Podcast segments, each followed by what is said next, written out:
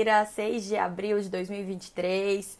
Sejam todos bem-vindos ao Minuto Megawatt, seu café da manhã energético transmitido ao vivo no Instagram e disponível na sequência nas principais plataformas de streaming de podcast, além do aplicativo da Megawatt. Se você ainda não baixou, depois que terminar nossa live, você corre lá e baixa. É, bom, eu sou Camila Maia, tô aqui com vocês hoje nesse clima de sexta-feira. Natália Bezutti já mandou aí um sextou, quinta-feira com gostinho de sexta, feriado amanhã. É, a gente tem que falar hoje então sobre a política de preços de combustíveis da Petrobras mais uma vez, porque esse assunto voltou aos holofotes ontem depois de algumas declarações do ministro de Minas e Energia, o Alexandre Silveira. E perto dos 100 dias de governo, né, cada vez mais perto dos 100 dias desse marco importante, a gente não tem muitas novidades ainda no, no setor, mas finalmente a gente teve pelo menos hoje a mudança ali no Conselho de Itaipu Nacional, os conselheiros brasileiros. É uma mudança prometida desde o começo do ano. Então, bora lá, vamos falar de Petrobras primeiro.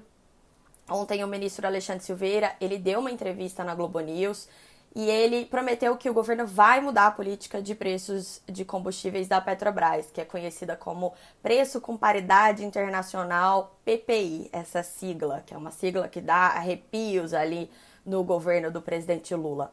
É, ele falou que o governo trabalha com a criação de um preço de competitividade interna.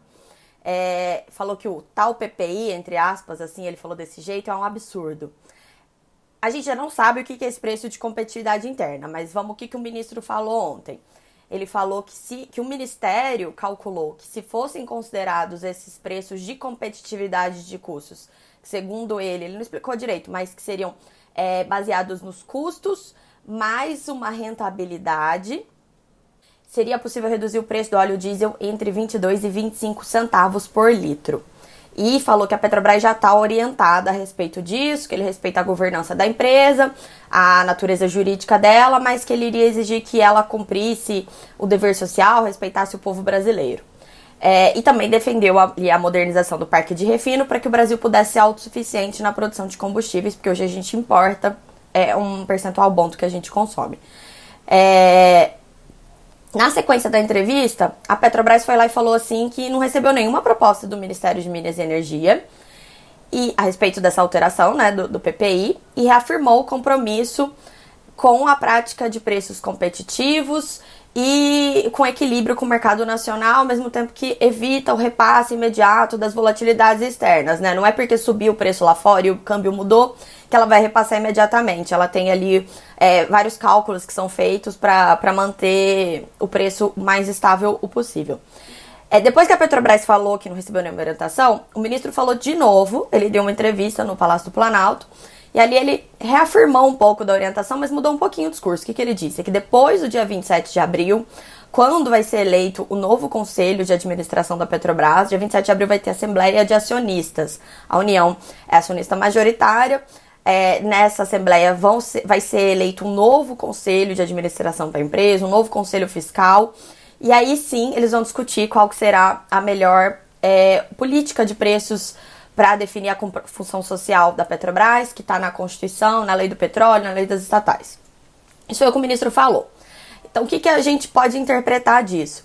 Que depois de eleito o um novo conselho, a União vai pelo menos tentar mudar o estatuto da Petrobras porque é justamente o estatuto da Petrobras que permite que ela pratique a política de preços atual. Em 2018, na época que o presidente era o Michel Temer, foi feita essa mudança é, e delimitou basicamente até onde que vai a função social e como que a empresa pode cumprir isso. Porque a regra é que a empresa ela pode sim ser orientada pela União, pelo seu acionista majoritário, a contribuir com o interesse público. Só que essas responsabilidades elas precisam respeitar condições de mercado e os critérios dessas condições de mercado, eles são definidos por comitês de investimento e comitês de minoritários da empresa. E aí, que, que o estatuto diz? Que essa orientação, de qualquer maneira, ela precisa ser expressa em lei ou regulamento, e os custos e as receitas têm que ser discriminados e divulgados de forma transparente. Então, se não forem condições de mercado, a União ela tem que compensar a Petrobras, ou seja, ela tem que ressarcir a empresa a cada ano, a cada exercício social, é, pela diferença entre o que ela teria ganho e o que ela realmente é, auferiu por conta do cumprimento da função social. Então, assim, a Petrobras ela não precisa ter prejuízo com a venda de combustíveis a um preço mais barato para que a União tenha que ressarci-la.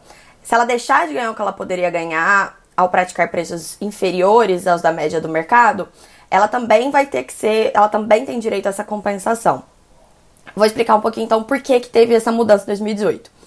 No governo da presidente Dilma Rousseff, é, chegou um momento que o preço do petróleo ele disparou lá fora e para evitar as pressões inflacionárias, eles decidiram usar a Petrobras para praticar preços menores que os preços internacionais.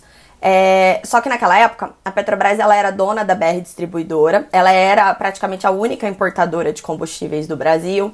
Ela tinha todas as refinarias, hoje em dia ela já não tem mais, porque ela já vendeu algumas.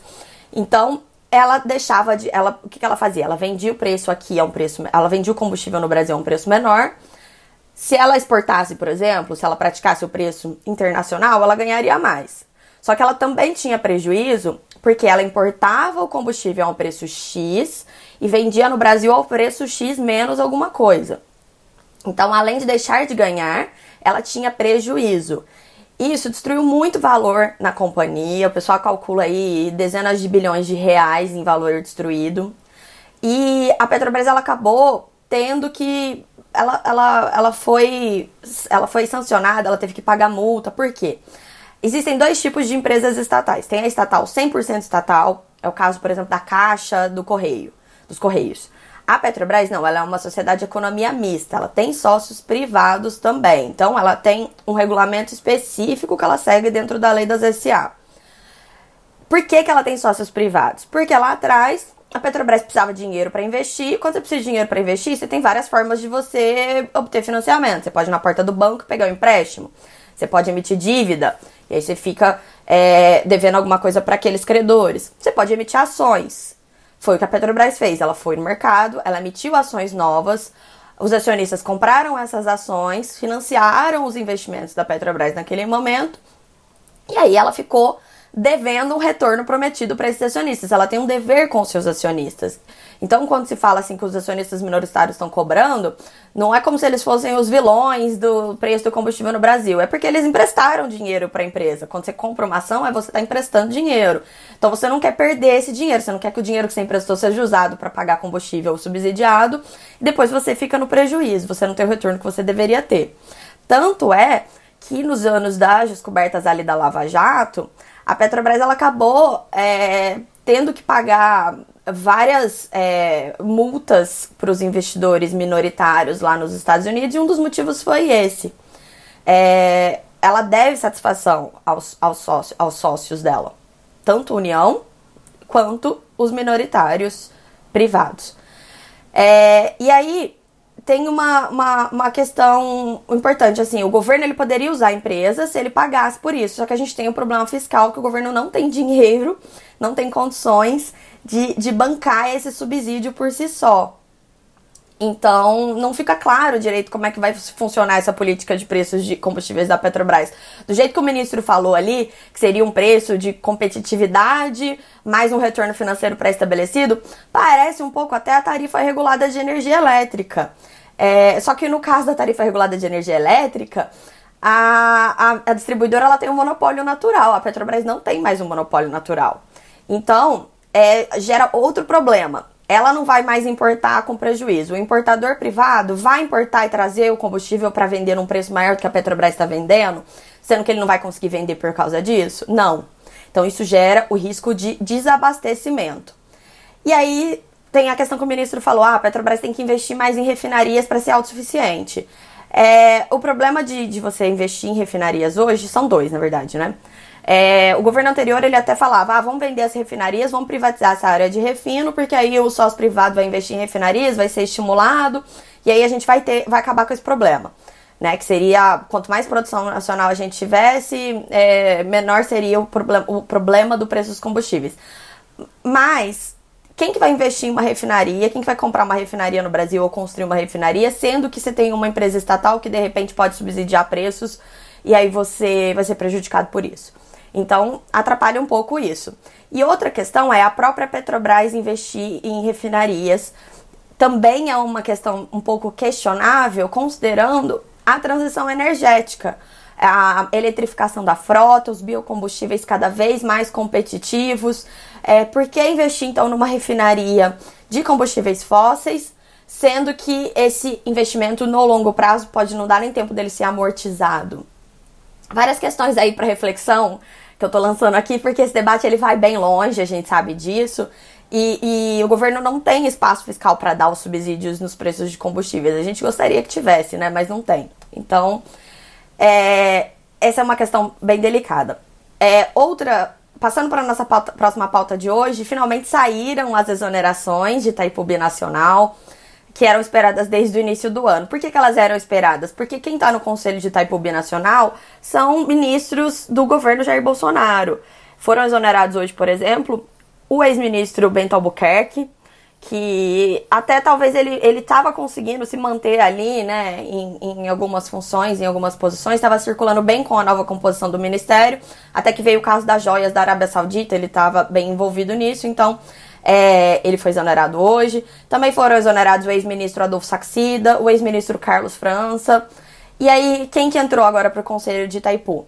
É, os novos ministros do governo do presidente Lula. Então, o ministro Alexandre Silveira, o ministro Fernando Haddad, a ministra Esther Dweck, o ministro Rui Costa, o ministro Mauro Vieira e o ex-deputado Michele Caputo Neto, que é ali da região do Paraná, que é onde fica Itaipu, né? Fica ali em Foz do Iguaçu. Então, foram feitas essas mudanças. A gente já tem as mudanças da NBPAR também para saírem, mas parece que o Ministério está conseguindo ali compor, né, perto dos 100 dias de, de governo, a gente até questionou eles recentemente a respeito. Agora voltaram a receber as associações, o diálogo começou a ser mais aberto. Reuniões que o pessoal estava pedindo desde o dia 1 de janeiro para o ministro. É, tradicionalmente, né, sempre que um, um, uma, uma nova pessoa assume a pasta, o novo governo muda, mesmo sem mudança de governo, né, mudou o ministro, ele, ele, ele recebe as associações do setor de energia, para poder discutir quais são os principais pleitos. Isso ainda não estava acontecendo, o pessoal estava reclamando bastante, mas finalmente agora parece que as coisas estão andando lá dentro e as mudanças estão esperadas estão continuando. E aí, antes de finalizar, só um ponto assim que, que, que tá em atenção. Também perto desses 100 dias, a gente sabe que o governo está querendo fazer anúncios, né? E, e a questão dos, do custo da conta de luz está muito alta, dos subsídios elevados tem incomodado bastante, eles querem fazer algum anúncio. E aí o que começou a circular ali em Brasília nos bastidores é que enquanto o projeto de lei 414, que trata da modernização do setor, ele não avança no Congresso, é, ele está na mesma posição que ele estava no ano passado, não, não, mudou ainda muita coisa. Voltou para a relatoria do, do ex-ministro Fernando Coelho Filho, mas ainda não andou.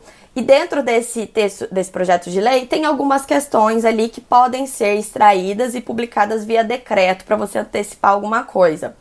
Um dos pontos que está circulando, que talvez saia do projeto de lei e vire decreto, é referente à autoprodução. Eu ouvi isso de assim, mais de 10 pessoas ontem que tem esse decreto aí sobre autoprodução, que pode ser que saia, mudando ali as regras. Para quê? Para deixar um pouco mais duro isso e, e permitir que, que o governo faça um anúncio de que é, menos subsídios, subsídios deixarão de ser pagos pelos consumidores, etc. Então, é outro ponto para a gente ficar atento, para ver se isso vai realmente acontecer, se vai sair mesmo, e como que vai ser tratado a questão dos, das, dos enquadramentos já dados, dos projetos que já estão classificados dessa forma, se a regra vai ser mais dura ou não né? Gente, é, o pessoal das renováveis é, já está brigando bastante ali com a questão do desconto do fio, acesso à rede de transmissão. Então, tirar a autoprodução, que é um dos elementos que, que, que se usa para deixar o preço de energia mais competitivo, não seria muito bem-vindo, mas a, a gente tem que esperar para ver o que vai acontecer. E enquanto isso também é ficar na expectativa de que o Congresso finalmente paute o projeto de lei 414, já que é a melhor forma, é entendida como a melhor forma de você ter é, a, a modernização do setor, já que ali trata de todas as questões. Você não tira só uma parte, né? Que nem teve o desconto do fio. Desconto do, o fim do desconto do fio, ele estava também no, no, projeto de lei 414, só que ele foi tirado e embutido em outra lei e aprovado antes. E aí gerou essa corrida pelo, pelo fio, pelo desconto, né? Todo esse problema que a gente vê hoje. Então, assim, a melhor forma da modernização sair é saindo desse pacote. Mas o pacote é muito grande, é muito complexo. Então a gente tem que ficar nessa expectativa. É isso, gente. Um excelente feriado a todos, uma ótima Páscoa todos reúnam com as suas famílias, descansem bastante, que segunda-feira a gente tá aqui de novo e tem mais novidade para vocês. Então, um ótimo feriado e até lá. Tchau, tchau.